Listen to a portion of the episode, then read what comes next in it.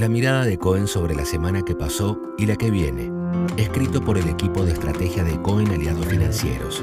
Lunes 7 de noviembre de 2022. La tensión cambiaria volvió antes de lo previsto. El panorama se va complicando a medida que la oferta cae y la demanda no cede pese a las mayores restricciones cambiarias y tipos de cambios diferenciales.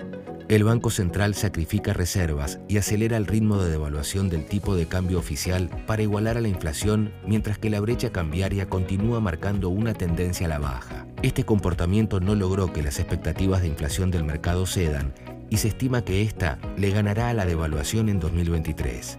Con este marco de fondo, los bonos soberanos y las acciones volvieron a tener una semana positiva. También fue una buena semana para los bonos en pesos, impulsados por los dólar link y los duales.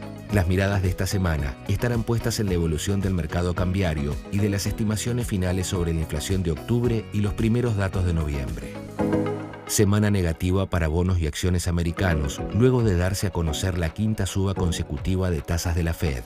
A esto se le sumaron comentarios agresivos de Jerome Powell, que aumentaron las expectativas de suba de tasas para las próximas reuniones. La resistencia a la baja que muestra la inflación le quita esperanzas de moderación en la política monetaria. El dólar se debilitó, los commodities subieron y el resto de los mercados operaron al alza de la mano de China y Brasil. La mira de esta semana continuará en la temporada de balances al mismo tiempo que los inversores estarán atentos al dato de IPC de Estados Unidos y de las elecciones de medio término que definirán el control del Congreso de ese país.